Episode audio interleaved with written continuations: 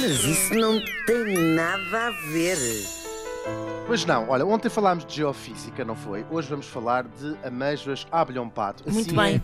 é a vida, exatamente. De facto, olha, são grandes mistérios para mim. Claro. Os mistérios da humanidade. É, e vamos deter-nos sobre este nome e a origem deste nome. Precisamos, portanto, de saber primeiro quem foi o Bilhão Pato, depois explicarei o que são amêijoas. são bivalves.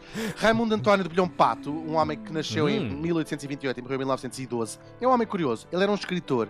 É um homem cómico, de certa maneira, mas involuntariamente. Ele tinha aspirações a ser grande poeta, mas a verdade é que ele nunca passou de ser assim quase uma piada. Ele foi famoso na altura, é verdade, mas era assim uma piada. Ele parece que foi a inspiração dessa grande víbora que era o essa de Queiroz, que adorava fazer pouco de toda a gente.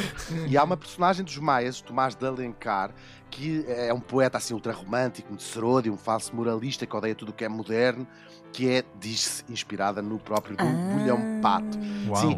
que é um homem que queria muito ser, poe- queria muito ser um poeta muito, muito famoso, muito- Afamado. o segundo Camões, e acaba por ser conhecido por um prato de amêijoas. Bom, mas se ele como poeta era uma noda, é dizer, é preciso dizer que ele teve algum sucesso. As pessoas mais novas é que de facto se riam daquele, daquele poema já eram muito ultrapassados, o- Datados, estilo ultra- o claro. romântico, claro. Ele foi um gastrónomo, sim, adorava uma boa mesa e uma boa cama também, provavelmente, e ele escreveu livros sobre o assunto e publicava até receitas no jornal. São da sua lavra coisas como a sorda à andaluza, as perdizes à castelhanas, porque ele era, ele era caçador também, o arroz ao polento ou a lebre à bolhão pato. Esta sim é uma receita que ele criou. As amêijoas não são. Não é não Ah. são uma receita dele, é uma receita que saiu da pena do João da Mata, que era quem? Era o chefe de cozinha de um, de um hotel em Lisboa, um, um sítio muito frequentado por, por Bilhão Pato. Este, este hábito de comer nos, nos restaurantes dos hotéis, talvez fossem os, os restaurantes melhores, eram os dos hotéis, como acontece ainda em alguns casos aqui em Lisboa, é muito, era muito comum na época. Aliás, o Essa fala muito do Hotel Bragança na sua obra, e esta coisa de ir, de ir- de ir, eh, Estourar dinheiro. almoçar- Restaurantes almo- estourar- e de almoçar. Sim, a, a célebre frase do Essa também. O, o Essa tem uma frase ótima, mas eu gosto do. Lisboa é uma piolheira, não há um sítio onde se possa ir roer uma perdiz e beber uma taça de champanhe, diz ele.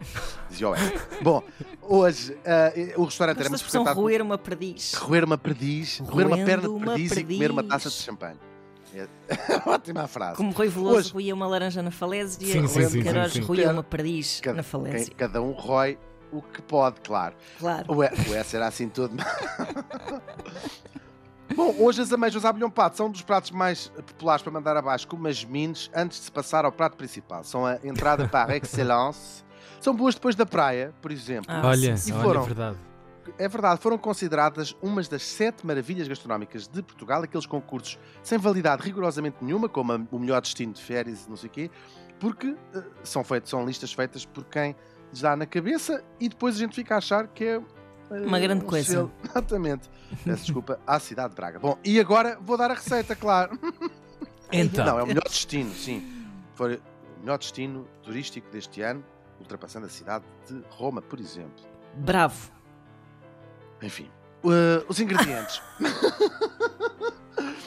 um quilo e meio de amêijoas uh, limpas, portanto, sem as areias, seis dentes de alho, uma cebola, um limão, um molho de coentros, quatro colheres de sopa de azeite. Ainda ontem estava a explicar o que é que era a rotação dos polos na Terra. Enfim, três colheres de sopa Uma pessoa chega. ele como a pessoa chega. 3 colheres de sopa de vinho branco. Como é que isto se prepara? Certifique-se que as amêijoas estão bem limpas, claro. Lavas em água corrente e depois deixas escorrer para sair toda a areia. Depois lava, leva a cebola, aliás, e os dentes de alho picado ao lume com azeite, o chamado refogado, até começarem a alourar.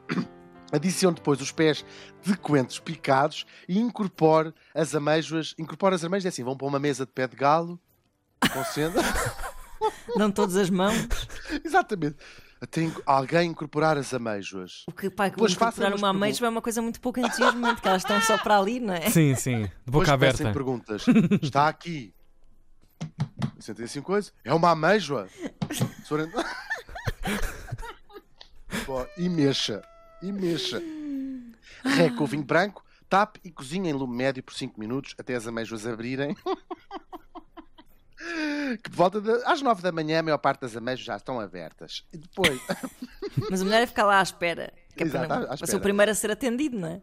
Exatamente. Depois agitam Claro. o tacho de vez em quando. No fim, polvilham com, com as folhas de coentros e regam com o sumo de limão. Amanhã falaremos da origem do célebre bacalhau à brás. Como disse a Joan Rivers, odeio fazer exercício. Se Deus quisesse que eu me dobrasse, tinha posto diamantes no chão. Uou! Isso não Que boa motivação nada